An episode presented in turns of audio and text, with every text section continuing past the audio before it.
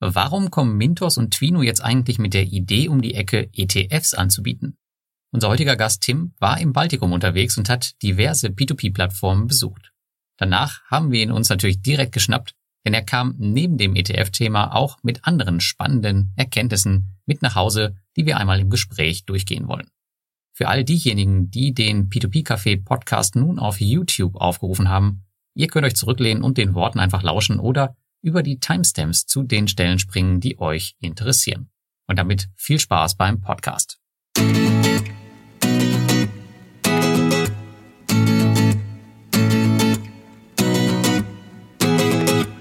Hallo und herzlich willkommen zum P2P Café Folge 40 mit äh, Thomas Butz und mir, Lars Worbel. Und heute haben wir wieder einen Gast dabei und der war auch schon mal dabei. Und zwar der Tim. Hi Tim. Moin Moin. Moin, moin und hi Thomas. Hallo Lars. Hallo Tim. So, und ähm, den Tim haben wir heute aus einem bestimmten Grund eingeladen. Und zwar hat er ähm, ein paar Plattformen besucht und da wird er uns ein paar aktuelle Infos mitbringen. Bin ich mal sehr gespannt drauf. Aber bevor wir das machen, werden wir uns erstmal wieder um unsere News kümmern. Und Thomas, fang doch mal an. Was ist denn bei dir so los gewesen in deinem P2P-Portfolio? Ja, in meinem Portfolio war jetzt gar nicht so viel los, aber ich habe mich mal hingesetzt und angefangen, das überhaupt mal wieder runterzuschreiben, wie mein Portfolio aussieht. Ich bin jetzt in Folge drei angekommen, die mittleren Plattformen. Das ist alles doch etwas mehr Arbeit, als ich gedacht hätte. Mal geschwind ein Status-Update zu schreiben, ist dann doch nicht. Und überraschend. ja, ja, ja, irgendwie summiert sich, wenn dann immer 2000 Worte, wo auch immer die herkommen. Ja, und das ist ja auch über ein Jahr her, als ich das letzte Mal sowas gemacht habe. Also fällt mir dann doch noch was ein. Was war in der Corona-Zeit und wie hat sich die Plattform entwickelt? Will ich weiter investieren? Will ich nicht weiter investieren? Und ja, und jetzt bin ich gerade im Mittelfeld, so von Afranga über Ländermarket und Co. Diese ganzen Newcomer sind dabei, ein paar alte Bekannte. Genau, das ist so das, was ich gerade noch mache. Bist du generell mit den ganzen Spin-offs zufrieden? Ähm, ja, mit Afranga bin ich ziemlich zufrieden noch, wobei die jetzt auch so ein bisschen Cash-Track kriegen. Monserra sind die Zinsen gefallen, aber noch in einem Rahmen, wo ich sage, ist noch okay. Und ja, Quiku, da habe ich nicht so viel angelegt. Die gibt's ja auf anderen Plattformen auch. Das fand ich jetzt nicht so prall, die Plattform. Und bei Ländermarke, das ist, läuft eigentlich gut. Da ist schon ein bisschen das Geschmäckle oder das Manko, dass wir immer noch keinen Geschäftsbericht auditiert haben von letztem Jahr. Ne? Ja, gut, wollen wir mal alles nicht so eng sehen. Ich meine, wenn wir im Kryptobereich schauen, da investieren wir auch Blind. Geschäftsberichte. da investieren wir auch willenlos. Ja, das stimmt. Nur ist halt schon so ein Punkt, ne? Die hauen jetzt wieder eine 2% Cashback-Aktion raus, wenn man so ein Tausender hinlegt. Das finde ich schon mal super. Haben aber schon 15% Kredite eh auf der Plattform. Da könnte man zumindest mal den Gedanken haben, dass die ja vielleicht dringend Geld brauchen. Ne? Das war Credit Star da und hinter, oder? Genau, Credit Star, genau. ein eigentlicher ein seriöser Anbahner, aber also ein paar Sachen sind halt doch beobachtbar. Also jetzt mein Haus und Hof würde ich da nicht hintragen. Ja, der Gedanke liegt natürlich nahe, dass da irgendwie, ähm, naja, dass, dass sie Geld brauchen, schon wie du gesagt hast, und deswegen halt auch Cashbacks und ähm, recht hohe Zinsen anbieten im Vergleich zum Rest. Ja, so gerade, das ist ja auch gerade so das Thema.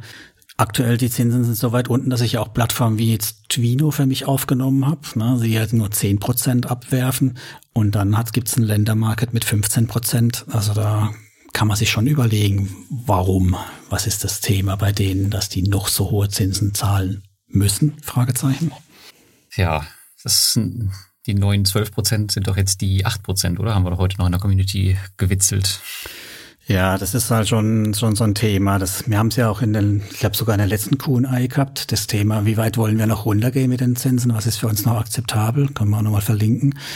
Aber ja, ich glaube, acht Prozent ist auch wirklich die Schmerzgrenze für mich. Also drunter mag ich die Assetklasse dann nicht mehr so gewichtet, Man wie hat ja auch immer den Anleihenvergleich, ne? Also wenn du dir die Mogo-Anleihe anguckst etc., dann fragst du dich ja auch, warum soll ich jetzt auf weniger Zinsen gehen als jetzt so eine öffentlich gehandelte Anleihe? Da kann ich auch direkt sozusagen das, das Risiko und habe da auch quasi jemanden, der das für mich abwickelt ähm, und, und stehe da nicht direkt drin. Ne? Genau, die direkter bedient wird die Anleihe im Zweifel als jetzt eine hinter dran liegende Plattform. Ja, wir haben ja auch letztes Mal schon diskutiert, da gibt's ja auch ähm, Anlagekonstrukte, Trusted Funds, die auch so eine ähnliche Rendite, also zumindest mal deutlich über sechs Prozent anbieten. Dann ist schon die Frage, will ich da nicht einfach ein börsengehandeltes Äquivalent haben oder ein P2P-Kredit auf einer Plattform im Baltikum? Tja, ist, ist natürlich die Frage. Also einmal müssen wir ja so ein bisschen über unser Rendite-Risikoprofil vielleicht nachdenken. Vielleicht hat sich das mhm. auch in der ganzen Anlageklasse ein bisschen geändert im letzten Jahr. Und du darfst nicht vergessen, dass ähm, es immer mehr Leute gibt, oder ich kenne zumindest ziemlich viele aus der Community, die auch diese alternative Versteuerung benutzen. Die haben natürlich einen Steuervorteil gegenüber den Börseninvestments vielleicht. Ja, das ist richtig. Das sind noch so ein paar Punkte, aber das ist dann trotzdem die Frage, wie lang das oder wie weit du dann halt bereit bist, dann noch das mitzutragen, auch das Risikoprofil. Ne? Also das Risikoprofil ja, genau. Von einer Einzelplattform, also von einer ganzen Plattform wie Bondora, halte ich ja noch überschaubarer als von einem Payback-Anbahner. Und das sind halt einfach so ein paar Gedanken, die mir dann auch in dem Rahmen von dem Runterschreiben und wie ich mein Portfolio aufstellen will, gemacht habe. Und muss ich mal schauen, wo sich das hin entwickelt. Man, wenn die Kryptos explodieren, dann kann man weiter mit V2P spielen, dann wird es auch immer klein bleiben, die Position, aber das kann sich ja auch mal wieder drehen. Ne? Ja, das stimmt. Und viele setzen halt auch solche Buden wie Ländermarket und Bondora halt gleich, obwohl es ja ähm, hintenrum auf jeden Fall nicht gleich ist. Also ähm, da würde ich auch tausendmal lieber in Bondora investieren, statt jetzt in so eine Hinterhofbude, die keinen Geschäftsbericht hat. Ja. Ja, und auch, auch das ganze Thema Plattformrisiko ist ja eine ganz andere. Richtig, ja. Von daher, aber müssen wir nicht vertiefen. Aber das war das, was mich so in einem Rahmen umgetrieben hat. Und ja, ist ja genug Material dann auch, um ab und an was zu schreiben dazu. Von daher soll noch zwei kommen. Ich bin jetzt bei den kleineren und am Schluss kommen so die, die, die Totalausfälle oder die Newcomer, die ich mir gerade anfange. Oder die Newcomer bei den Totalausfällen? Ich glaube, da habe ich keinen, also zumindest mal keinen in diesem Jahr eingesammelt. Oder ich habe es vergessen, verdrängt. Ja, ist, ich glaube, der jüngste ist noch Viventor, ne? Ähm, die sind ja. ja. aber schon quasi seit letztem Jahr tot, aber so richtig schmutzig wird's erst in diesem Jahr, habe ich das Gefühl. Ja, ja, die habe ich auch dieses Jahr dann absehbar. abgeschrieben. Viventor und Lendi sind die Abschreibekandidaten, die sind dann auch Ende des Jahres bei mir dann abgeschrieben. Wie bist du damit umgegangen? Vielleicht äh, noch, noch nebenbei, also mit dieser neuen Viventor-Gebühr, äh, mit diesen 100 Euro ähm, Account-Verwaltungsgebühr? Tja, also ich habe 12 Cent dort liegen, die kann ich gar nicht abheben. Von daher hat sich das bin ich gar nicht damit umgegangen, außer kurz in die Hand beißen vor Zorn, runterschlucken und anfangen, jeden Monat einfach alles abzuschreiben, was noch dort liegt. Haben Sie die denn eingezogen, die 12 Cent? Nee, liegen noch drauf. Ah, krass, okay. Wahrscheinlich erst zum Monatsende, oder? Also. Keine Ahnung, das, ob sie die einziehen oder nicht. Also, ist ja völlig absurd. Na, ich habe jetzt meine 12,68 Euro waren es, glaube ich, abgezogen, von denen natürlich 1,50 Euro ähm, nochmal Gebühr. Gebühren mhm. kassiert werden, ja. Und dann sind dann diese 11 Euro noch was auf meinem Konto angekommen. Das war natürlich auch schön. Immerhin. Hat sich ne? mehr gelohnt als bei mir. Ich habe 1,70 da noch liegen gehabt, habe jetzt schöne 20 Cent dadurch bekommen. Die hätte ich Ihnen, glaube ich, geschenkt. Ja, mehr tun die, tun die in Eintreibung befindenden Atlantis-Kredite weh, aber es ist zum Glück jetzt auch nicht die Riesenposition gewesen. Ja, ich glaube, da sehen wir einfach nichts mehr. Aber es ist halt auch unglaublich, also wie sich das jetzt gewandelt hat äh, im letzten Jahr und was sie, was sie da jetzt treiben. Also die jetzt eine Gebühr nach der anderen da drauf zu packen, ähm, unfassbar eigentlich. Ja, aber immerhin gibt es die ja wohl anscheinend noch, oder sie reagieren noch. Da gibt es ja andere Kandidaten, von denen hört man gar nichts mehr. Außer irgendwelche Twitter-Bots. Also ich glaube auch ja, sonst, das dass tatsächlich die, die Aufsicht einfach die Kontrolle über die Plattform sonst übernehmen würde und das abwickeln würde. Also es scheint ja zumindest so ein bisschen auch durchzuscheinen, dass der, der Betrieb, der ist ja an sich theoretisch jetzt illegal und deswegen haben sie sich ja auch offiziell geeinigt, da das, das Geschäft jetzt abzuwickeln. Ähm, und ich glaube, sobald die die Firma alleine lassen würden, würde tatsächlich die, die äh, Aufsicht kommen und das äh, von, von der Aufsicht heraus herunterfahren. Und daran haben die Vivento-Leute oder zumindest die Anteilseigner dahinter wahrscheinlich wieder kein Interesse daran, weil sie wollen das Ding natürlich so halbtot zombie-mäßig am Leben erhalten lassen, Klar. weil sie so lange ihre eigenen Forderungen nicht eintreiben müssen, weil sie ja selber dahinter stehen. Ja, den Eindruck hat man ja auch bei Gruppier, den haben wir ja eigentlich überall. Plattformen, die so zombie-mäßig rumhängen, nichts mehr sich vorwärts und rückwärts bewegt. Keine neue Masche, leider. Ja, bei, bei, bei Viventor geht's ja noch richtig äh, rund, im Gegensatz zu Gruppier. Ja, bei Gruppier ist gar nichts mehr. Genau. Ist eigentlich schon eine Class-Action dann für, für Viventor? Also da würde ich das auch fast als aussichtsreicher äh, sehen als irgendwie bei Gruppier, weil du hast tatsächlich Atlantis, du hast ja schließlich die Claim Rights an Atlantis äh, gekauft und hast sie auch direkt gegenüber von Atlantis. Das heißt, rein theoretisch könntest du auch bei der, bei der Tür von Atlantis klingeln und äh, den Anwalt vorbeischicken. Da, da wundert es mich eigentlich, dass es dafür keine Class Action gibt, oder zumindest habe ich das nicht gesehen bislang. Doch, ich glaube in der Telegram-Gruppe, ähm, ich glaube dieser, dieser Bulldog, der ist ja relativ bekannt Ja, im Telegram-Space. Ich glaube, der hatte irgendwas speziell tatsächlich auch, wie du sagst, gegen Atlantis organisiert. Ich weiß aber nicht, ob das noch läuft oder ob das gecancelt wurde, keine Ahnung. Aber irgendwas war da mal, ja. Okay. Mal gucken, wenn wir was Ja. finden, verlinken wir es noch. Also ich bin nicht dabei. Also wenn dieses Atlantis-Thema raus ist, dann ist mein größter Batzen auch weg und dann abgeschrieben und dann ist das Thema zu den Akten gelegt. Aber glaubt ihr, dass wir von Atlantis noch was sehen werden? Also ich erwarte eigentlich auch so ein Angebot wie bei Twinero und Presto, dass man sich da vielleicht noch, keine Ahnung, mit 80% Verlust rauskaufen kann. Hm. Ähm, aber ansonsten viel mehr Ja. auch nicht. Nee. Okay. Na gut. Denke ich auch mal. Dann schauen wir mal einfach, ob noch was kommt. Ich habe es schon komplett ab. Nee, Im nächsten Monat ist es bei mir komplett abgeschrieben. Dann habe ich beide auf Null gesetzt, Landy und Vivento. Und dann ist für mich geistig zumindest mal abgeschlossen, das Thema. Dann kannst du dich voll auf deine Krypto-Investments konzentrieren. Bis ich die dann abschreiben muss, genau. Ja. Ja gut, aber das waren so meine P2P-Erfahrungen der letzten Tage, Wochen. Ja, und bei mir ging es in der Robocache-Reihe weiter. Ich glaube, jetzt am Wochenende kommt das sechste von ähm, sieben Videos und jetzt im letzten oder im vorletzten Videos konnte man, konnten die Zuschauer halt auch genau sehen, wie es in den Büros in Novosibirsk aussieht und wer jetzt wirklich die Plattform betreut. Ähm, ja, ist extrem viel Material. Ähm, ich habe, glaube ich, jetzt weiß ich nicht, 10 oder 15 Stunden Videomaterial gesichtet und das alles äh, runterzubrechen auf ein paar Minuten. Hm, War spaßige Arbeit auf jeden Fall. das glaube ich. Aber ja, macht, macht auf jeden Fall ähm, irgendwie auch Laune, das äh, nochmal alles zu sehen. T Tatsächlich hat mich heute ein ähm, CEO von einer anderen Plattform angeschrieben und der meinte, das wäre halt voll cool, diese Einblicke bei seinem Konkurrenten quasi zu sehen und zu schauen, wie die auch arbeiten. Ja, also gucken nicht nur Investoren zu. Das ist ein neues Geschäftsmodell, Lars, oder? Du lässt dich vorher von den Konkurrenten bezahlen, was du filmen sollst. Ja. Ja, ich, ich muss auch sagen, also da war Robocash auch äh, super fair. Ähm, also ich habe, klar, ich gebe die Videos immer zum, zum Review, Mhm. ähm, falls da irgendwelche Bildschirme oder sensitive Informationen drauf sind, aber die haben echt fast alles durchgewunken. Also einmal habe ich einen, einen Pin-Up-Kalender gefilmt, das wollten sie jetzt nicht drauf haben. Im, Im Monitor war auch mal verpixelt, habe ich gesehen, ne? ja, genau, wobei man da nichts sehen konnte. Es war einfach nur, keine Ahnung, da irgendwelche Programmierzeugs. Also ich konnte da ranzoomen, habe ich nichts gesehen. Aber gut, sowas ähm, muss man halt manchmal machen. Das Ja. sieht ja auch gleich viel cooler und professioneller aus, ne? Blick in die Geheimnisse. Ja. Ja, aber ich muss sagen, also die waren echt super offen. Also wenn ich das mit meinem Mentos-Besuch damals vergleiche, ähm, der wirklich, keine Ahnung, bis in die Zehenspitzen ähm, durchgeplant war, war schon ein bisschen was anderes. War schon cool zu Mhm. sehen. Ja, genau. Das ähm, zum Robocache-Zeugs. Und ansonsten, was mir gerade ein bisschen Sorgen macht, das ist äh, Mintos, beziehungsweise Mintos macht mir an sich keine Sorgen, aber die Arbeit, die mir Mintos macht, macht mir Sorgen. Also ich habe halt ähm, letztes Jahr meine Auto-Invest so ein bisschen nachjustiert und das ist gefühlt jetzt so ein, so ein Standard-Dauerjob geworden, irgendwie mal eine Woche, jede Woche reinzuschauen und die Dinger nachzujustieren, weil man Cash-Track hat und das nicht richtig verteilen kann. Und gerade frage ich mich, ob ich nicht einfach die konservative automatische Strategie einfach laufen lassen soll. Weil ich denke mir, im letzten Jahr ist das Risk-Scoring besser geworden. Ähm, Mhm. Die Kreditgeber, die jetzt kommen, wenn man sich die anschaut, das sind erstmal von der Art der Geschäftsmodelle, sind das ganz andere Sachen, wie das, was wir in den letzten Jahren auf Mythos gesehen haben. Teilweise haben die diese erweiterten Sicherheitsmodelle, die Income zum Teil auch schon Mhm. bei sich implementiert hat, also ganz, ganz ähnlich. Weiß nicht, ob die voneinander irgendwie kopiert haben oder so. Aber ich frage mich halt, gut, ist es nicht auch einfach okay, dann das da reinzuwerfen und einfach das Ding laufen zu lassen? Und falls man wieder einen Verlust gibt, dann gut, gibt es halt einen Verlust, aber ähm, ob man damit nicht besser fährt, als jetzt jede Woche irgendwie eine halbe Stunde reinzuschauen. Bei, ich weiß, bei vielen anderen aus der Community wird es wahrscheinlich noch viel, viel mehr sein.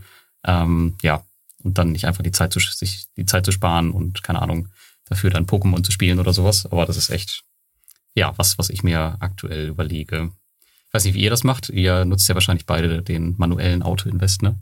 Ja, also ich, ich nutze den Autoinvest, habe da auch so meine Prio-Geschichten und versuche auch möglichst äh, die, die guten Kreditgeber zu möglichst guten Zinssätzen abzugreifen. Dann werden quasi per Autoinvest meine Einstellungen schlechter und auch quasi das freigegebene Portfolio dafür. Oftmals liegt dann trotzdem noch Geld rum und dann mache ich mir tatsächlich auch die Mühe und investiere das dann sogar manuell. Ähm, ist echt Arbeit, aber irgendwie finde ich, macht es auch gleichzeitig so ein bisschen Spaß, weil man hat dann trotzdem den Überblick, was ist gerade auf der Plattform, also welche Kreditgeber sind wirklich aktiv und packen relativ viele Darlehen drauf. Und bei manchen sieht man halt so, die, die packen halt auch gar nichts mehr rauf oder die packen rauf und sind, sind direkt ausverkauft oder so. Das ist eigentlich ganz interessant, auch so ein bisschen zu beobachten. Hm. Ja, ich bin ja eh komplett manuell nur unterwegs und muss sagen, ich habe in letzter Zeit aber auch angefangen, ein bisschen abzuziehen und lieber dann eben sowas wie Twino, sogar ein bisschen bei Robocash aufgestockt, weil ich finde, dass man über zehn Prozent eigentlich keine diversifizierten Kreditanbahner mehr groß findet. Also da gibt es eine Handvoll, wenn überhaupt eine Handvoll, drei, vier und vom Rating her auch oft die schlechten, so ein Zenker oder irgend sowas. Da will ich eine Handvoll vielleicht Kredite haben, aber keine zehn Prozent. Mhm. Und dann sage ich echt, nö, also für unter zehn Prozent, da kann ich auch noch ein bisschen die, die, die mittlere, wenn wir es eben hatten, ne, die Mittelstufe quasi bei mir aufstocken und da halt ein Twino, ein Swapper noch ein bisschen, so Robocash. So. Ja, Wobei du bei Twino das gleiche Problem hast. Sie sind auch total überlaufen. Ähm, da musste ich heute auch äh, nachjustieren. Ich habe jetzt die Fremdwährungsinvestments wieder aktiviert. Ähm, okay. Die habe ich schon mal deaktiviert. Ja, die sind auch ziemlich überlaufen. Und ich sehe es halt immer so ein bisschen in Relation zu irgendwelchen Aktienpositionen. Also da mhm. ähm, gehe ich ja jetzt auch nicht rein in eine ähnlich große Aktienposition und gucke mir an, okay, die Firma muss jetzt heute das machen, das machen, das machen. Äh, warum muss ich es dann bei meinem Mintos-Investment machen? Deswegen mhm. werde ich mich wahrscheinlich dafür entscheiden, das einfach ähm, laufen zu lassen. Autopilot. Ähm, ich habe Genau. Ich habe das mhm. beispielsweise bei meiner Frau auch ähm, konfiguriert. Da habe ich auch keinen Bock, das immer manuell zu machen, weil sonst hätte ich ja zwei Portfolios zu pflegen.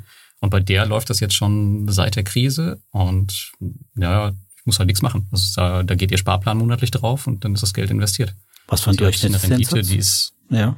Ja, es ist irgendwie 8,5 oder 8,6 Prozent. Also deutlich niedriger als bei mir. Ich bin mhm. noch bei knapp 10, 10,1 oder sowas. Aber gut, dafür hat sie halt keine Arbeit und ich auch nicht. Ja, die, die, was ich mir halt bei Mintos immer denke, weißt du, wenn du halt ein oder zwei Anbahner hast, die wieder irgendwie so ins Recovery oder sonst wo reinrutschen, dann werden halt aus acht gleich nur fünf oder vier oder sowas. Das geht halt recht schnell. Da ist kein Puffer mehr ja. groß nach unten und dann denke ich halt, also da muss schon ein bisschen mehr gehen, damit sich das noch lohnt. Weil wir haben jetzt zwar einen Haufen Rückflüsse gehabt von Mintos, aber es ist ja noch bei weitem nicht alles und es sind immer noch einiges, also bei mir hängen immer noch gut 20 Prozent fast, 15 Prozent im, ist das Recovery oder ich weiß gar nicht, wie sie es nennen, also in diesem, wir versuchen das Geld noch zurückzubringen Modus, ne? Ja, ich glaube, das ist äh, Recovery ja, oder in Rückforderung in Deutschen. Ja, wie auch immer, also genau. Und deswegen, äh, die sind ja noch, die sind ja nicht rausgerechnet, sonst würde ja meine Rendite deutlich mieser aussehen. Die habe ich ja noch großzügig drin gelassen. Na okay, ne, die sind bei mir tatsächlich abgeschrieben. Die, heute haben sie ja endlich die E-Cash-Darlehen mal rausgeschmissen. Also da ging ja im August schon die letzte Zahlung mhm. ein und die hatten die trotzdem noch die ganze Zeit unter Eintreibung geführt, obwohl faktisch da nichts mehr hätte zurückkommen können.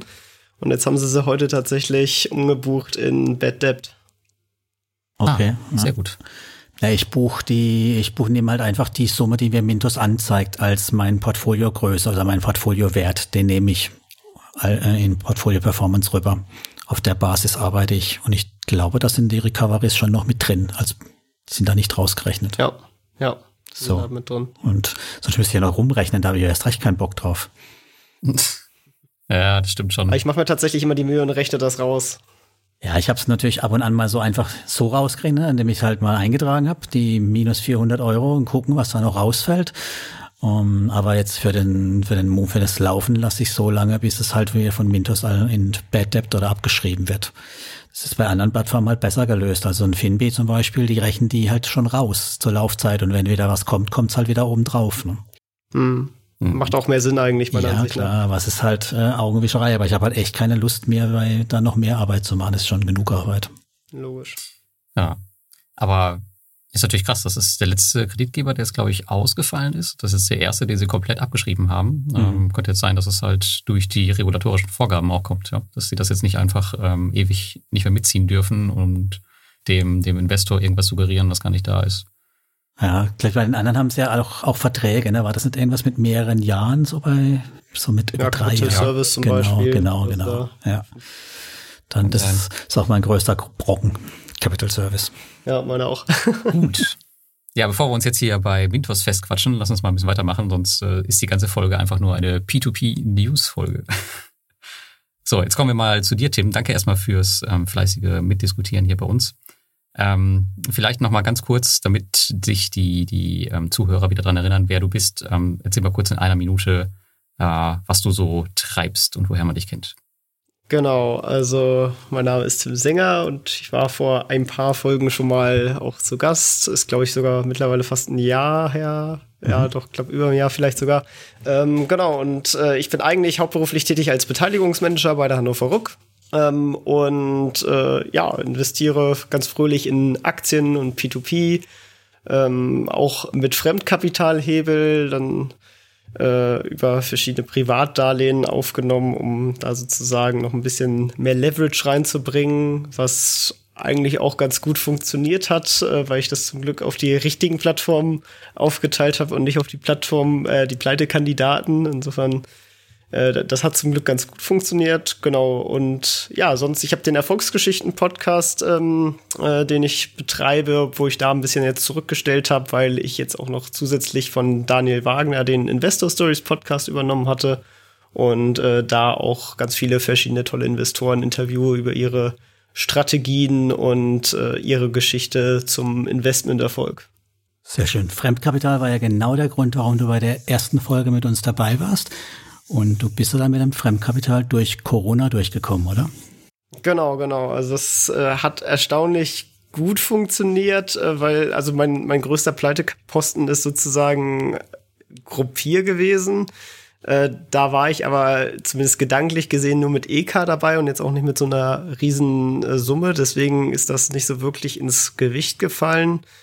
Viventor ist auch so ein Kandidat gewesen. Da hatte ich aber zum Glück auch nicht. Also irgendwie hatte ich auch viel Glück gemacht. Ich würde das jetzt nicht auf mein Können und mein großes Auswahlgeschick ähm, reinschieben. Äh, das, das war Glück, dass ich sozusagen da wenig hin allokiert hatte.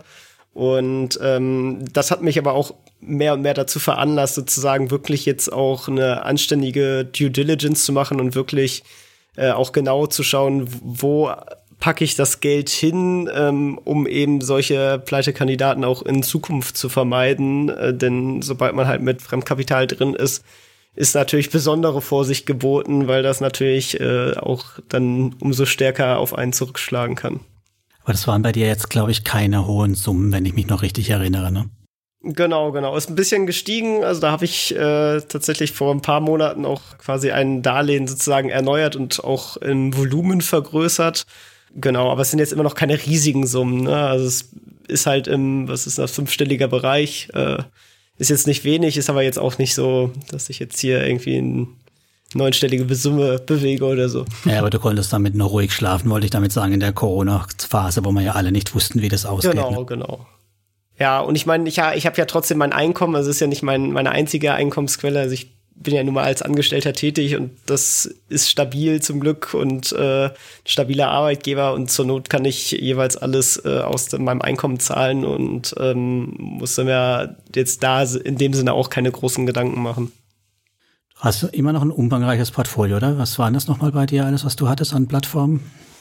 Oh, es, es, geht. Also es ist jetzt kein kleines Portfolio, aber es ist jetzt auch kein, kein riesiges. Ähm, ich habe da natürlich die Flaggschiffe mit Mintos, äh, Twino, ähm, mittlerweile auch Estate Guru hinzugekommen. Äh, die hatte ich tatsächlich früher gar nicht im Portfolio, sind jetzt aber mittlerweile auch ein fester Bestandteil geworden. Bondora natürlich. Äh, und dann auch die, die ganzen etwas kleineren von Via Invest, Swapper, Debitum Network ist neu dazugekommen, Peerberry, Monsera und äh, jetzt auch neulich durch Lars inspiriert durch seine Reise Robocash habe ich mir eine kleine Position erlaubt. Mhm. Genau. Und Coinloan tatsächlich hat es auch in, in mein Portfolio geschafft. Also doch schon ganz schön umfangreich. Also so ein kleines Portfolio würde ich das nicht mehr nennen. Ja. Genau, ist aber jetzt auch keine, ich bin ja auch keiner jetzt von denjenigen, die irgendwie gefühlt jede Plattform im Portfolio haben und so 40 Stück da betreiben. Es liegt nur daran, dass du nicht blockst. genau. Und keine Provision dafür bekomme.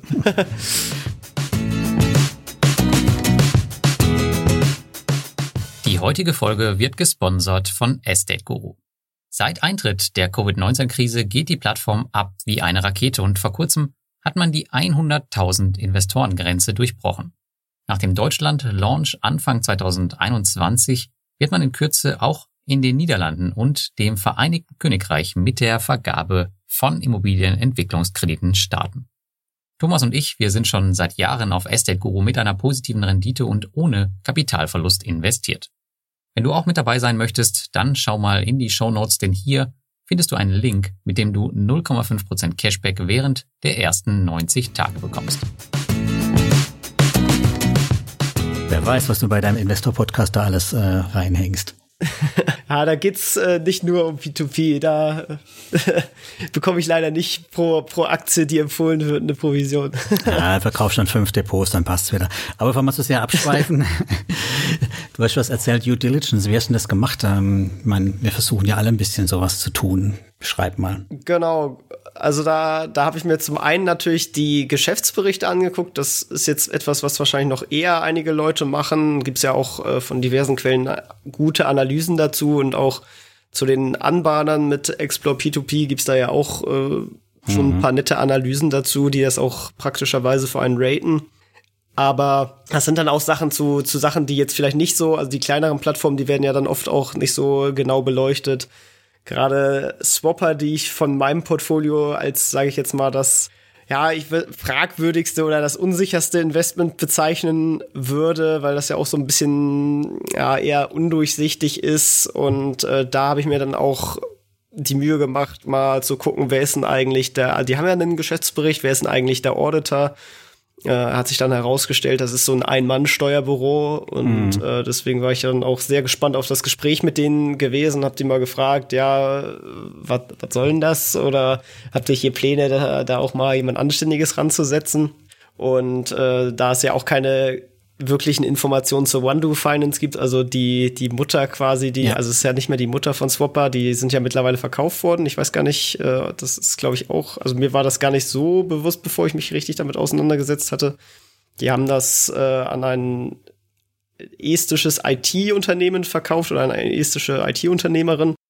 Und seitdem hängt das gar nicht mehr unter der OneDo Finance Gruppe, aber das ist ja der einzige Kreditgeber, den es aktuell auf Swapper gibt. Ja. Ähm, und da hatte ich dann im Gespräch auch gesagt, dass es doch eigentlich ganz nett wäre, wenn man auch die Geschäftsberichte unter anderem von, von der Mutter bekommen würden. Haben sie mir dann auch zugesichert. Bislang habe ich leider immer noch keinen zugeschickt bekommen. äh, deswegen wirst, darauf warte ich kriegen. noch. Hoffen wir mal. Also, weil dann äh, überlege ich nämlich sonst mein Geld da abzuziehen. Ähm, weil das ist schon, also das ist so das Minimum, was ich eigentlich erwarte an, an Transparenz. Und ähm, ja, also ich fand es interessant, die hatten auch im Gespräch dann erzählt, jetzt laufe ich schon so ein bisschen über zu, zu, zu den Besuchen quasi zu erzählen. Hm. Äh, und zwar hatten die erzählt, dass tatsächlich die im Gesprächen sind, da weitere Darlehensgeber auf die Swapper-Plattform zu, zu holen. Da war ich eigentlich überrascht sozusagen. Bin ich mal gespannt, ob sie da Anfang nächsten Jahres was zu verkünden haben. Wir haben ja auch den, den, äh, die gewinnen ja jedes Jahr den Award für den besten europäischen Marktplatz. Also aber de facto sind sie ja kein Marktplatz, von daher müssen sie jetzt auch langsam mal was ranholen. Ja, ja. Ich meine, welche Plattform würde nicht sagen, dass sie vorhat zu expandieren und weitere Anbahner auf die Plattform holen möchte? Oder ihr Kreditvolumen erhöhen. Die meinten nur, dass sie halt in konkreten Gesprächen sind. Deswegen ah, fand ich das okay. eigentlich ganz, ganz interessant. Aber es ist natürlich immer, also es ist logischerweise bei allen Aussagen, egal welche Plattform äh, das sagt oder so, es ist natürlich, am Ende kommt es um die Umsetzung an. Also ich meine, ist ja auch nett, die haben ja auch zugesichert, dass sie haben jetzt zwar äh, im nächsten Jahr oder so läuft der Vertrag, den sie geschlossen haben mit der Wirtschaftsprüfung oder Steuerberater leider aus und dass sie dann einen etwas renommierteren äh, Prüfer auch nehmen wollen ja, das äh, freut mich natürlich zu hören, aber dann, dann möchte ich das auch sehen im Folgejahr. Und äh, das, das wird man dann aber auch erst dann sehen können, wenn es halt wirklich passiert.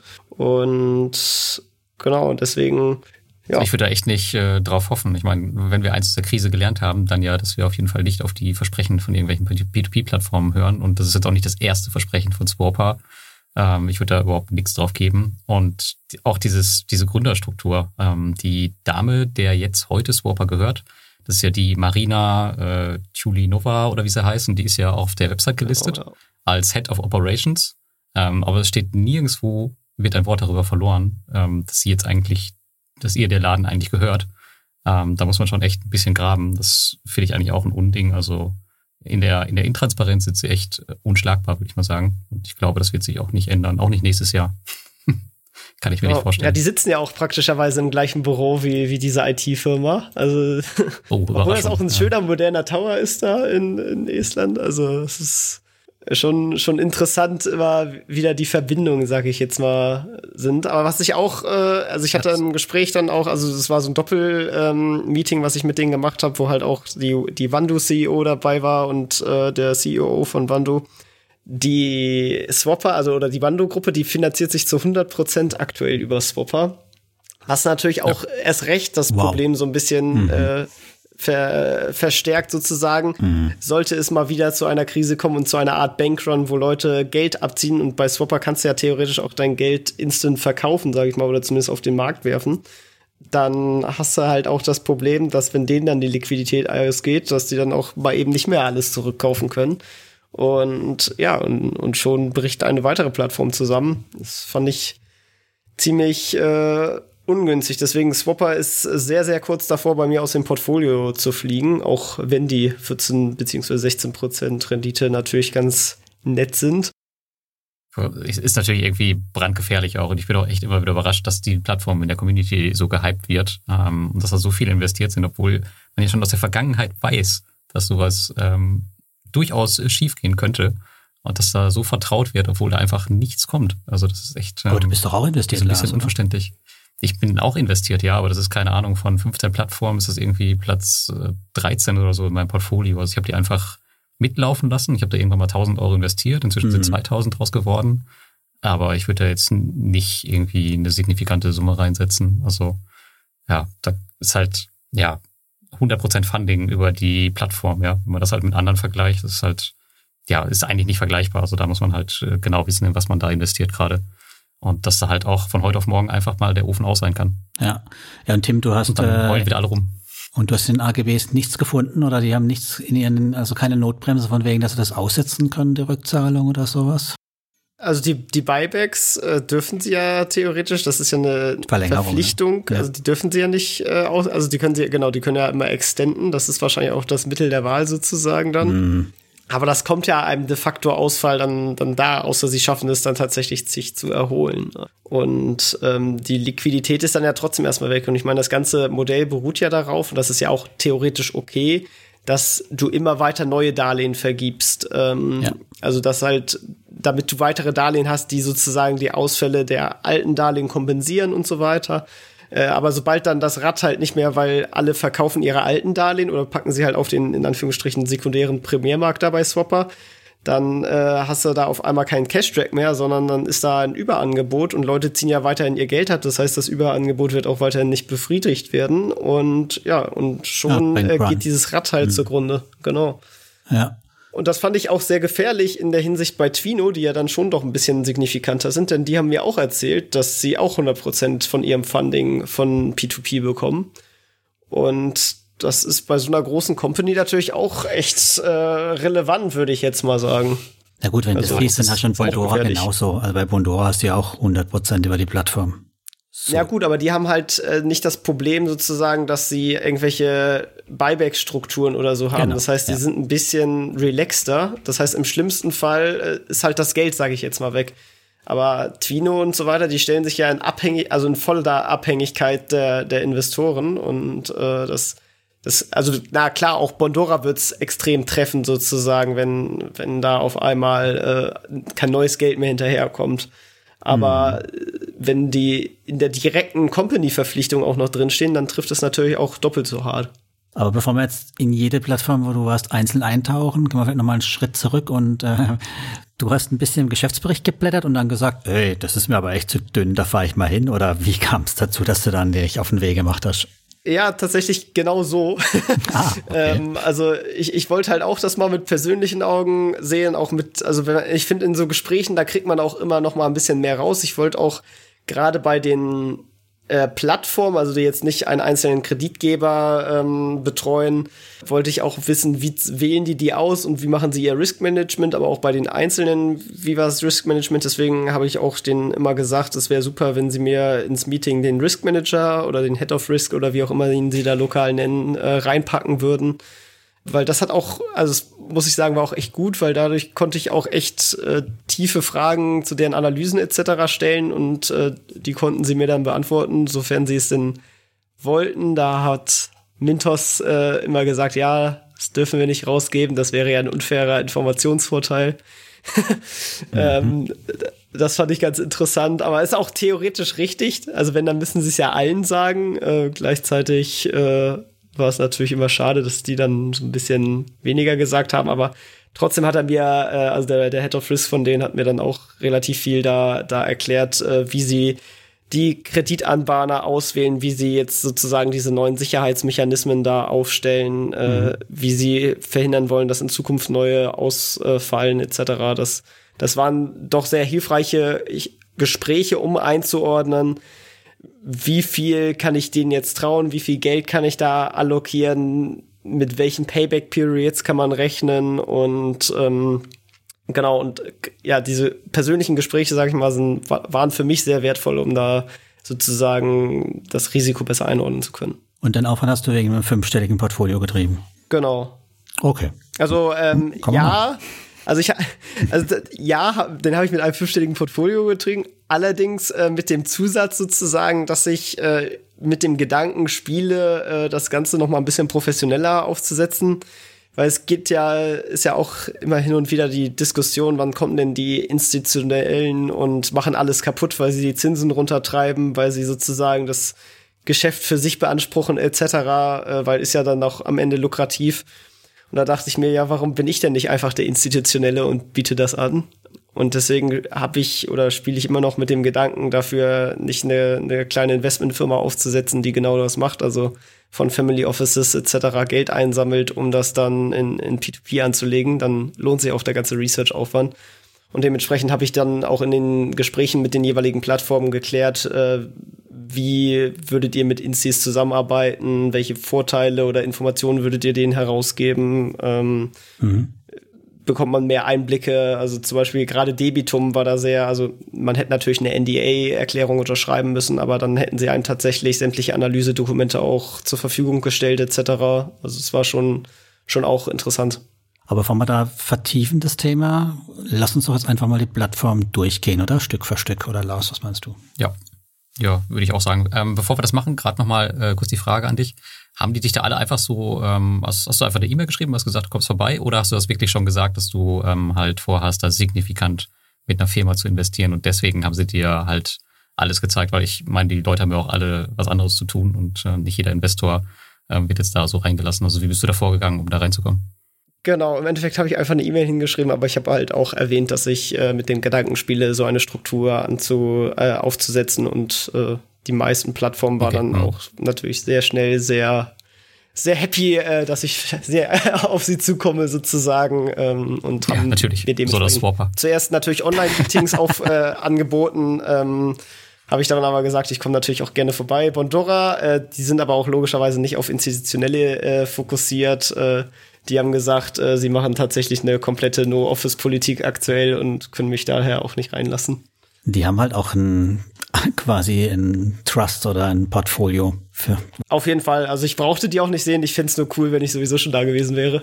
Nein, ich meine, aber die, die haben ja ein Produkt, die haben ja ein Bundle, wo sie ihren Kunden anbieten. Die haben ja gar nicht so ein Interesse, unbedingt institutionelle reinzukriegen, weil die können ja die Go and Grow Kunden schon nicht ich meine, bedienen. Die sind ja eh überkapitalisiert. Genau. Also genau. ich meine, sonst würden sie ja das äh, Limit einfach aufheben und genau. hätten schwupps direkt ein paar Millionchen mehr.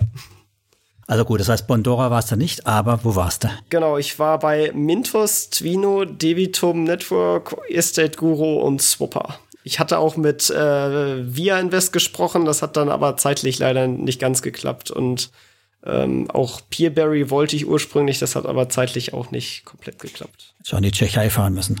Äh, ja, gut, Peerberry, die, die Aventus-Gruppe selber sitzt ja in Vilnius und ich war ja auch einen Tag in, oder Aber in der Tschechei waren die nicht vorher woanders? Also die waren doch, waren die nicht auch in Litauen? Also zumindest rechtlich gesehen sind die jetzt nach Kroatien?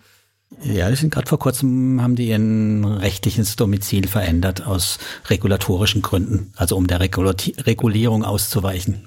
Zu entfliehen. mhm. So wie Swapper, übrigens. Okay, ja, ich genau, höre jetzt auch ja. mit Swapper-Bashing. Oder das war jetzt mit, äh, ja, das ist ein anderes Thema. Ja, aber die waren ja schon immer in Kroatien. genau. Aber gut, jetzt noch drauf. Gehen wir zurück zu Swapper. Swapper, haben wir da alles schon von dir gehört zu Swapper? Also ich höre da auch bei dir einen gewissen Zweifel raus. Haben wir noch mehr? Genau, noch mehr also, ich fand, also ich, ich fand erstmal gut, dass sie sich halt so offen trotzdem gezeigt haben im Gespräch. Also da also ich habe jetzt wenig, die haben mir viel versprochen, sage ich mal, aber noch nicht viel geliefert. Ähm, und deswegen äh, kann ich da auch nicht viel, sag ich mal, hinzukommen. Die wollen mir noch viel schicken. Ich werde denen vielleicht mal jetzt auch im, im Nachgang noch mal eine Erinnerungs-E-Mail schicken, was die mir doch alles an Geschäftsberichten etc. zukommen lassen wollten. Ähm, aber ja, Grüße im Endeffekt, da haben wir alles schon. werde ich ausrichten. genau. Genau. Kannst du erzählen, dass du im Podcast warst und wir gerne was nachreichen. Genau, genau.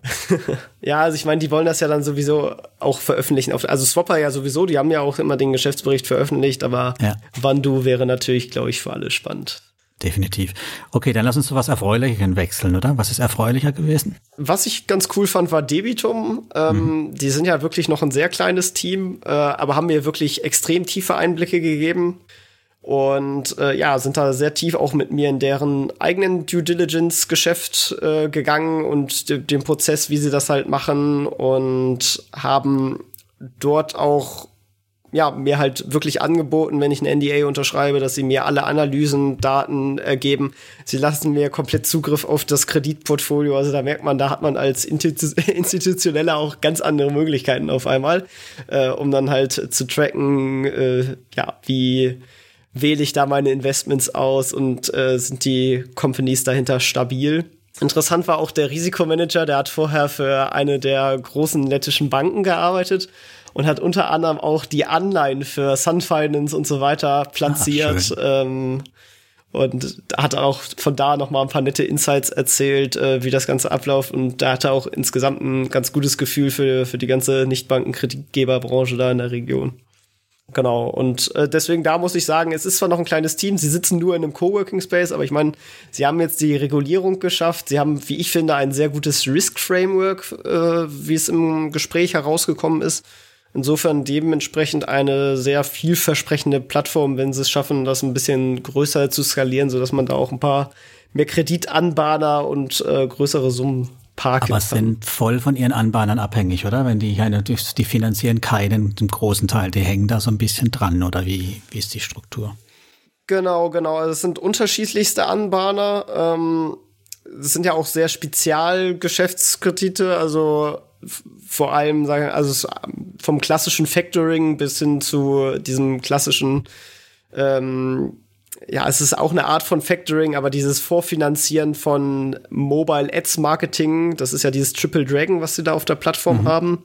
Da wird ja quasi, man nimmt einen Kredit auf, um damit Marketing zu machen, um damit Downloads zu generieren, um damit Einnahmen zu erzielen, um dann wieder den Kredit zurückbezahlen, äh, mit dem sie dieses Marketing gemacht haben. Und das ist halt ein sehr datengetriebenes Geschäftsmodell. Da gibt es auch verschiedene große Startups dazu, gerade im US-Bereich, die das äh, auch mit echt extrem viel Venture Capital Geld machen. Und ähm, die haben auch verschiedene andere Investoren drin. Eine Gesellschaft hat der Gründer tatsächlich von, ähm, von Debitum, das hat dann natürlich auch ein bisschen Geschmäckle übernommen. Also dieses Flex Idea, das, da ist jetzt äh, der jetzt ist mir der Name empfallen von, von demjenigen, der auch Debitum besetzt. Der hat auch das Ding übernommen. Mhm. Ähm, das ist der Martins. Äh, aber dann gibt's ja auch da. Genau, genau, genau, der. Aber äh, sie konnten es mir zumindest sehr schlüssig erklären, dass es eine strategische Geschäftsentscheidung war und dass äh, die Metriken sozusagen sehr gut aussehen. Ähm, in, insofern ist das zumindest einleuchtend für mich gewesen. Sprich, die wären auf jeden Fall ein Kandidat, wo du dabei hättest im, oder im Portfolio haben willst. Genau, genau. Also die habe ich äh, halt jetzt mit meinem Kleingeld da schon, schon investiert und kann mir da auch vorstellen, sollte ich tatsächlich diese institutionelle Idee umsetzen, dass die auch ein Bestandteil davon werden, ja. Wie groß war das Team?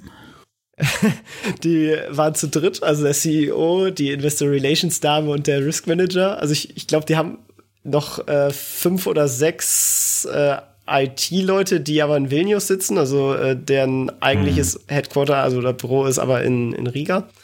Ähm, aber das IT-Team habe ich dementsprechend nicht gesehen, weil ich habe die nur in Riga besucht.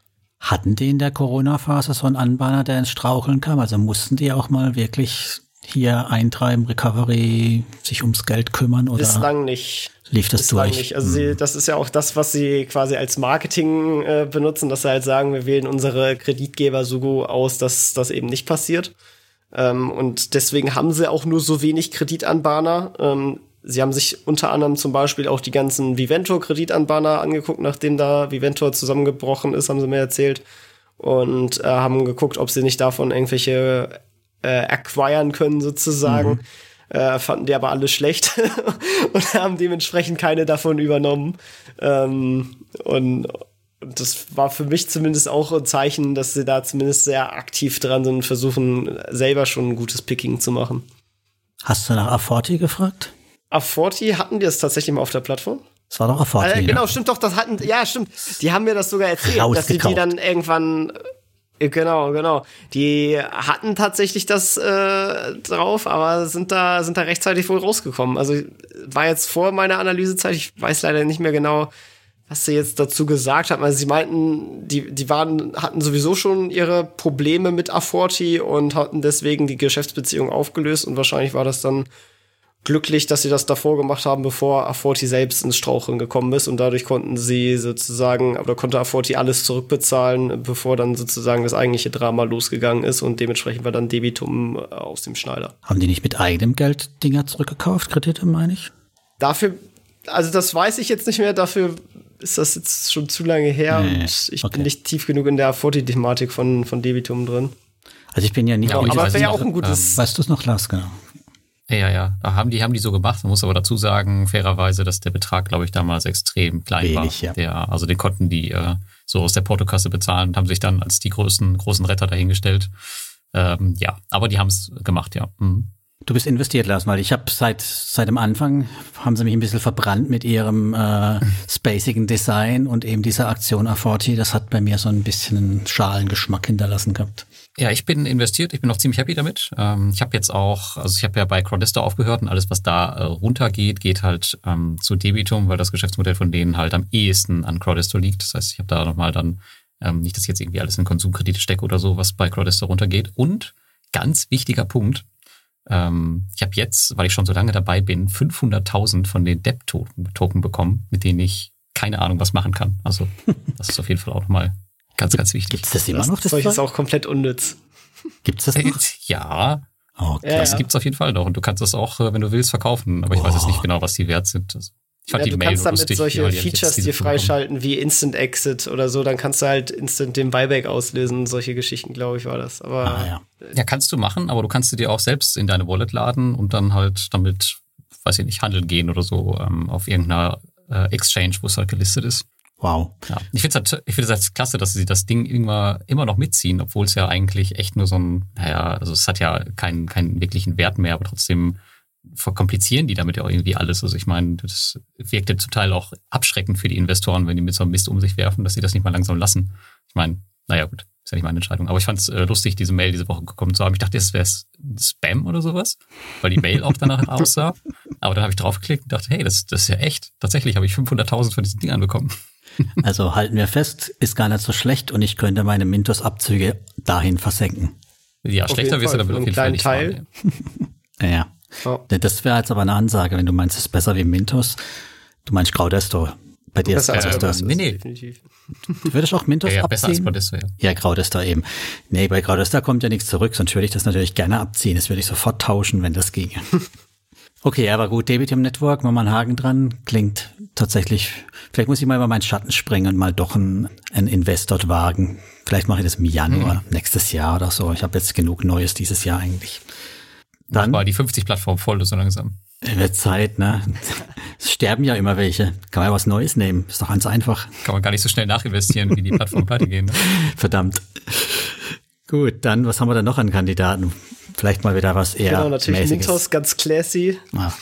äh, auch schön. Ist natürlich, also witzig, also ich wusste es natürlich auch schon von, von Lars und diversen anderen Blockern, dass er da alle zusammen natürlich mit den, mit den ganzen anderen Unternehmen in einem Gebäude sitzen, wie Mogo, Sun Finance etc.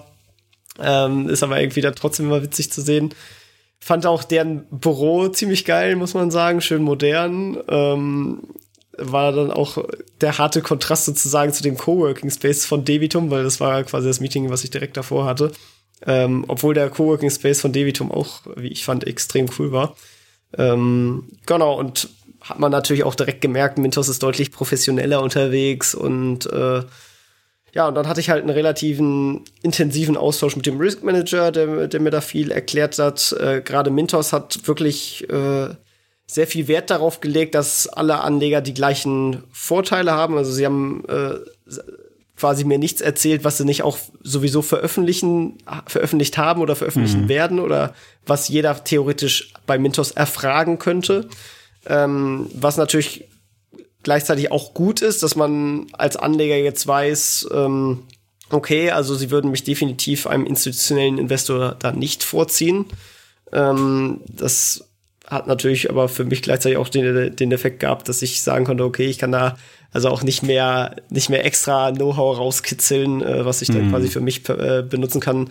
Mit Abseits sozusagen, dass ich nochmal persönlich erklärt bekommen habe, wie Mintos äh, seine Kreditgeber ratet. Ähm, und äh, da hat man halt auch gemerkt, der, dass sie da auch eine Lernkurve haben und äh, dementsprechend, sie versuchen ja, das sieht man jetzt ja auch in letzter Zeit immer mehr, diese Master Trusts äh, zu implementieren als Sicherheitsschild äh, sozusagen, um äh, die Anlegergelder sicherzustellen, dass das Geld auch als erstes an die Mintos-Investoren fließt.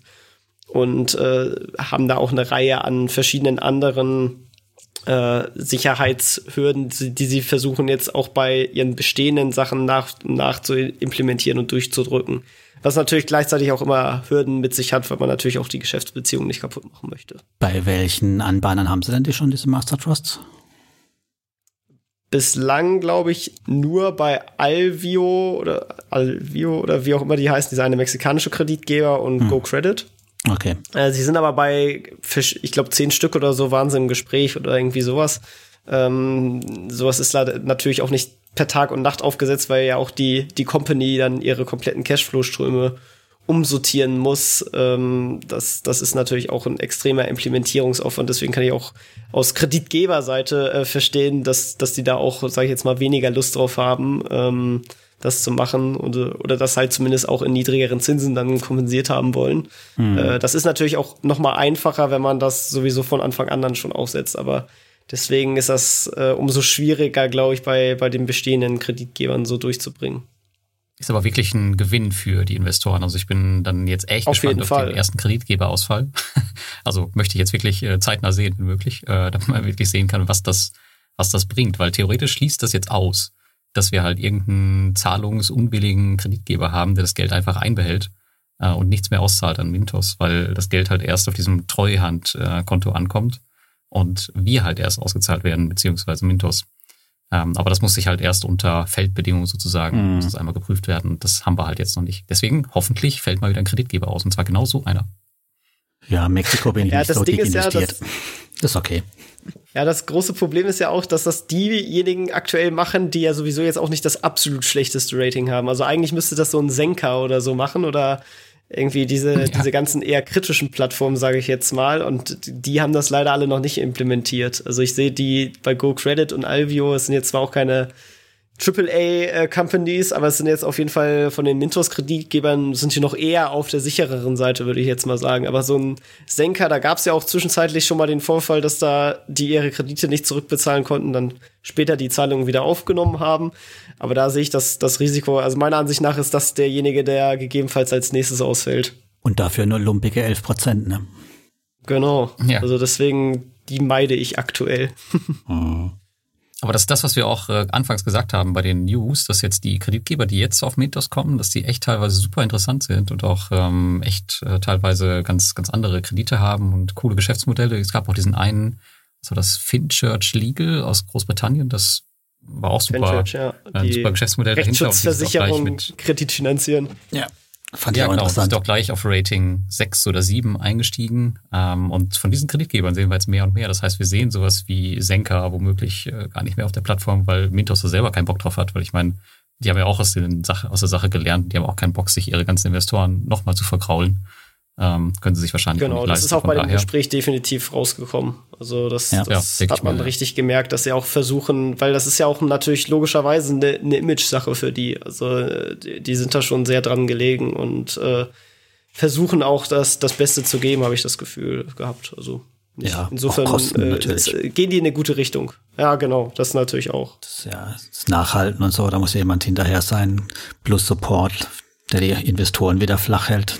Also von daher glaube ich auch, dass sie kein Interesse dran haben. Ja. Nee, glaube ich auch nicht. So, eine Plattform haben wir noch, oder? Oder zwei? Nee, zwei haben wir, glaube ich. Äh, zwei haben wir noch. Zwei sogar noch. Äh, Twino äh, hatte ich ja auch zum Teil schon angesprochen, fand ich auch sehr schade leider, dass sie sich ausschließlich über P2P finanzieren. Da würde ich mir vielleicht auch eine Anleihe oder sowas wünschen. Via Invest hat sich äh, ja auch mittlerweile eine Anleihe gegönnt oder hatte die sogar schon ein bisschen länger. Und ich meine, Twino ist ja so eine Art ähnliches Unternehmen, auch wenn sie nicht ganz die gleichen Märkte abdecken, aber die machen ja auch viel mit Via Invest zusammen. Ähm, deswegen da würde ich mir noch ein bisschen mehr, mehr Diversifizierung für, für sie selber wünschen. Also ich meine, ist ja auch eine Risikoreduzierung mm. für sie. Ähm, allerdings sind sie da, also glaube ich, dass sie der Ansicht sind, dass sie halt am Anleihemarkt mehr bezahlen müssen und äh, deswegen äh, auch definitiv weiterhin äh, auf, auf die P2P-Funding-Geschichte setzen werden. Hast du eine Zahl im Kopf, was, was so eine Anleihe ungefähr die kostet, so eine Firma? Also wie viel Prozent müssen wir da rechnen oder kann man da rechnen? Ja, also die würden wahrscheinlich auch mindestens so 10% zahlen. Ähm, ja, ja, nee, nee, was bezahlen die Firma, was, was, was bezahlen sie dann so, die, wirklich, die zahlen, real? Also, es also du, du meinst, ja, das sind meistens so ein bis zwei, ja, sind auch so ein, zwei Prozent von der Summe, die sie da auflegen, die sie dann nochmal als, als Kosten zusätzlich haben. Ja. Ähm, kommt natürlich sehr darauf an, wo sie das machen. Und ich weiß jetzt auch nicht, wie da so die Kostenstrukturen im Baltikum sind, aber ja, das, was ich so bei Katastrophenanleihen bei uns mal mitbekommen habe, da, da, da zahlt man dann auch schon relativ für oder wenn wir was für wen auflegen, da, da ist jetzt nicht gerade billig, sowas aufzusetzen. Und gerade wenn man klein ist und nischig, Volumen, dann hat man ja auch genau. umso höhere Fixkosten, ja. genau, dann, dann geht das natürlich auch umso mehr rein. Und ich meine, sie haben jetzt ja schon ihre Twino-Plattform, also äh, das ist halt kein, keine Mehrkosten, wenn sie da einfach mehr Darlehen raufschmeißen. Insofern vor allem haben sie ja keine Geldnot. Das wäre es für einen Ländermarkt Credit Star vielleicht eher interessant, die ja anscheinend oder vermutlich vielleicht Geld brauchen. Wie, braucht ja Twino kein Geld. Man ist ja froh, wenn man das Geld unterkriegt. Genau, genau. Zusätzlich kommt natürlich auch die Situation dazu, dass gerade wenn man Geld nötig hat, sage ich jetzt mal, äh, dann ist das natürlich auch ein noch schlechteres Zeichen und man muss nur noch umso mehr dafür zahlen, also zumindest an Kreditspread. Während man, wenn man das quasi als, das hat er Via Invest relativ smart gemacht, die ja gesagt haben, ja, wir sind schon gut kapitalisiert, aber wir wollen zusätzlich noch Geld für, für Wachstumsfinanzierung mhm. aufnehmen, um noch schneller zu expandieren. Das mhm. ist dann, genau, das ist dann natürlich eine bessere Erklärung, weshalb man dann die, die Anleihemärkte anzapft, als, äh, oh, uns geht das Geld aus, wir brauchen bitte euer Geld. Was ich auch so, ziemlich spannend oh, bei Twino fand, von dem, ist. Von dem, von dem Anleihen-Thema? Ja. Was hast du noch was zu Anleihen zu sagen? Genau. Last gained. nee, nicht, zu, nicht zum Anleihen tatsächlich, sondern äh, das, die Strategie hat Mintos ja, dass sie da ETFs und so weiter raufpacken wollen, was ich ja ziemlich unnötig eigentlich finde. Und, und Twino will das tatsächlich auch machen. Das wusste ich vorher gar nicht, aber das haben sie mir im Gespräch auch erzählt gehabt. Ähm, und da hat, da im Twino hatte ich dann auch noch mal tatsächlich nachgefragt und da hat er mir gesagt, dass das vor allem sehr aus dieser baltischen Denke kommt, weil die halt eben kein Trade Republic und so weiter da haben und die Kosten da teilweise dann doch noch nicht so niedrig sind wie hier in Deutschland und aus diesem Grund das hinzunehmen wollen, um halt kostengünstig äh, Trading sozusagen für Investmentprodukte zusätzlich komplementär auch noch anbieten zu wollen. Finde ich zwar immer noch für mich unnötig, aber gut, das hat die Entscheidung zumindest geschäftsstrategisch so ein bisschen mir erklärt. Quasi alles naja, aus einer Hand.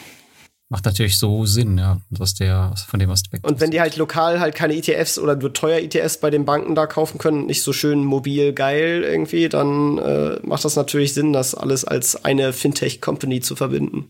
Gut, dann gehen wir zur nächsten, hm. zum nächsten Einhorn, hoffe ich doch.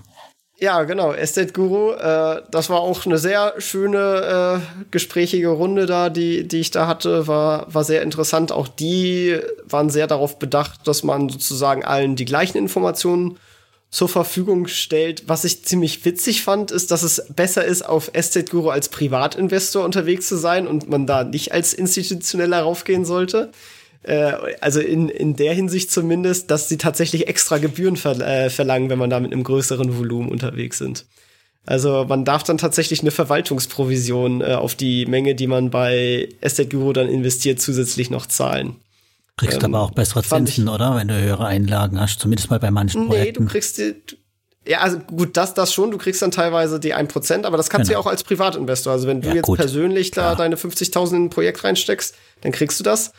Ähm, zahlst aber nicht diese Verwaltungsprovision an, mhm. an Estate Guru. Aber sobald du dich da als äh, institutioneller registrierst sozusagen, dann äh, ja, dann, dann wird das schon fällig. Äh, deswegen, das ist ja, gut. Aber die gehen natürlich auch sehr in die institutionelle Richtung und versuchen da halt auch noch mehr Geld anzuzapfen. Das hat man ja auch gesehen. Die haben jetzt, ähm, ist zumindest auf der Webseite sichtbar, falls das äh, jemandem aufgefallen ist, dass sie ja auch ein tatsächlich Investmentfonds-Vehikel in Luxemburg angelegt haben, über das die Institutionellen investieren können und dann auch bestimmte Projekte da nur reinkommen. Ähm, aber äh, ja, insofern Estate Guru professionalisiert sich halt sehr in die Richtung, aber sie hatten mir auch versichert, dass sie definitiv die Breite der, der Investoren weiterhin abdecken wollen, weil das natürlich auch für sie eine Sicherheit ist in der Hinsicht von, von zyklischem. Also während zwar Privatinvestoren in der Krise eher Gelder abziehen äh, und da institutionelle eher gelassener sind, äh, so sind Privatinvestoren bei niedrigeren Zinsen weniger ähm, ja, die, die ziehen dann nicht so schnell ihr Geld ab wie äh, institutionelle, denn wenn die an der Performance sehen, dann ziehen die auch ganz schnell mal Gelder ab. Spannend. Fand ich auch ganz interessant. Haben Sie dir verraten, wie viele institutionelle sollen haben, also wie viel Prozent das ausmacht? Anlagevermögen? Nee, nee, das, das wollten sie verschweigen. Also hm. sie, sie hat mir gesagt, glaube ich, wie, wie, wie viele, aber sie hat mir nicht in Prozent gesagt, wie viel das ausmacht. hm. Ich kann es ich kann's sagen, also auf der Website steht, ich habe sie gerade auf. Ah, okay. Wenn ihr das hören wollt. Also das große Geheimnis ist nicht, also 92,6 Prozent ist aktuell Retail und 7,4 Prozent ist äh, Institutional. Also oh, da ist noch auf jeden Fall das Luft. Luft. Also es jetzt scheint kein großes Geheimnis zu sein, aber man sieht natürlich nicht, wer jetzt dahinter steht oder in wie viele Companies das aufgeteilt ist. Ja. ja. Und die Frage ist ja auch, betrachten die nur die Plattform oder betrachten sie auch diese Co-Investments, die jetzt über gewisse Fondsstrukturen wie das Ding in Luxemburg laufen? Also ist natürlich Gut, auch, das steht hier kann man sich natürlich auch immer zurecht machen, die, die Zahlen. Ja. Das muss den nächsten Geschäftsbericht Aber auf jeden angucken. Fall sichere Company, also ich meine, ist natürlich schade, dass da die Zinsen langsam zurückgehen.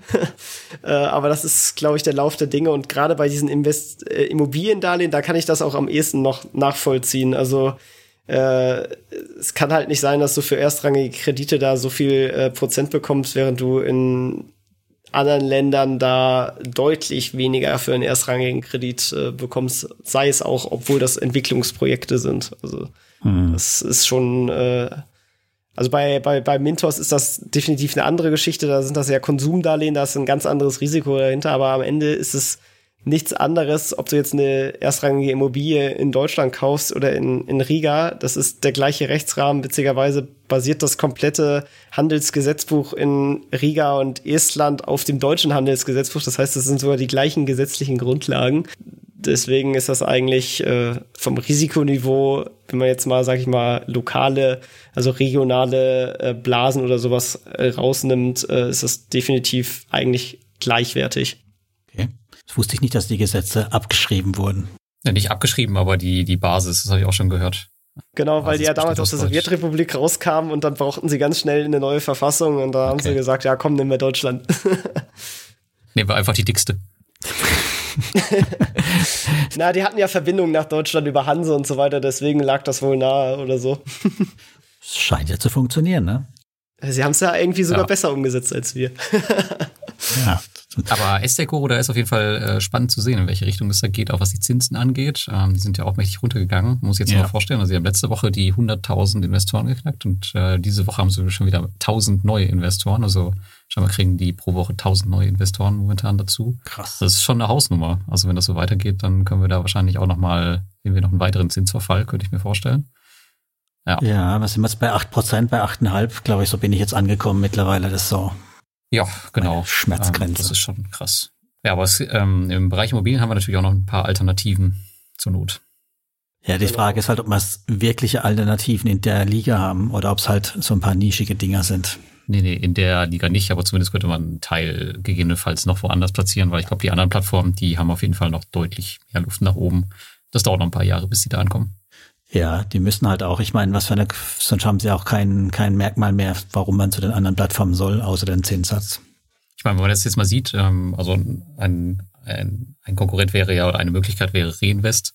Mhm. Ähm, die haben ja schon teilweise Immobiliendarlehen mit 14, 15 Prozent, glaube ich. Also das ist jetzt schon echt eine ganz schöne Diskrepanz jetzt dazwischen. In Moldawien.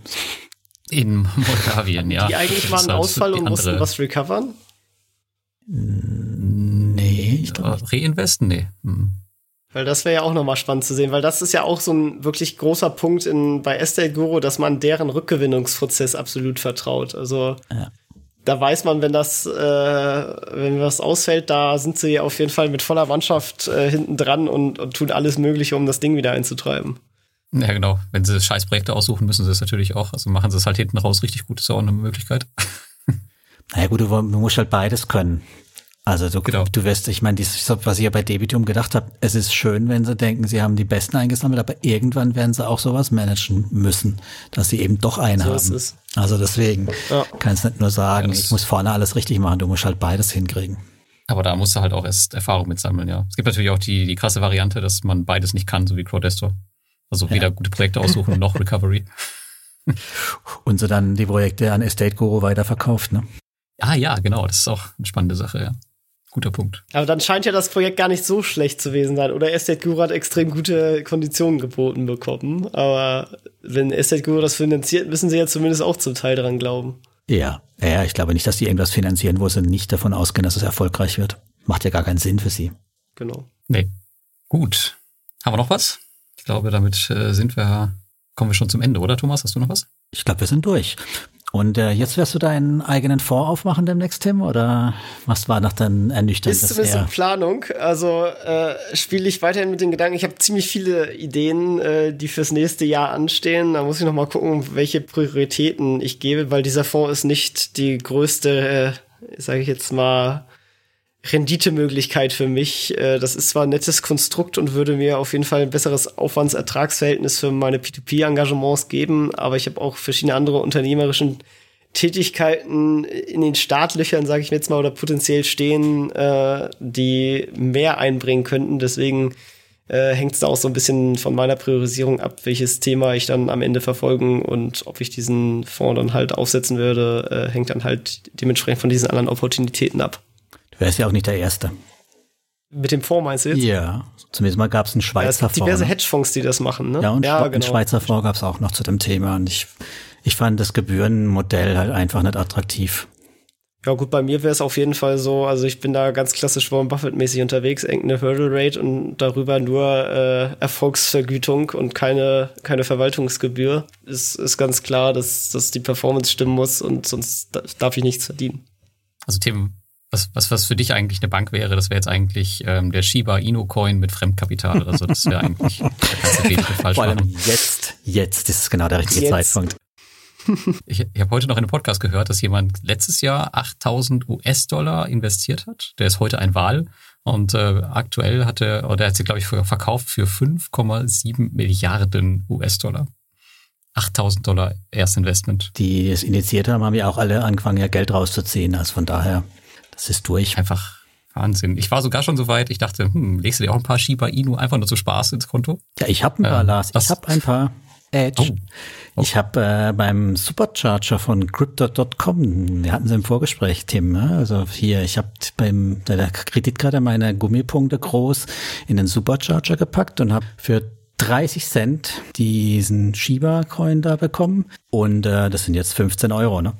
Krass. Tja, Müsste ich auscashen, damit ich ja. wenigstens ein Essen hab davon oder so. Ein Döner morgen noch vielleicht, wenn ich Glück habe, wenn ich schnell bin. Also ich mache ja vieles und vieles riskanter, aber Krypto ist einfach nicht meine Welt.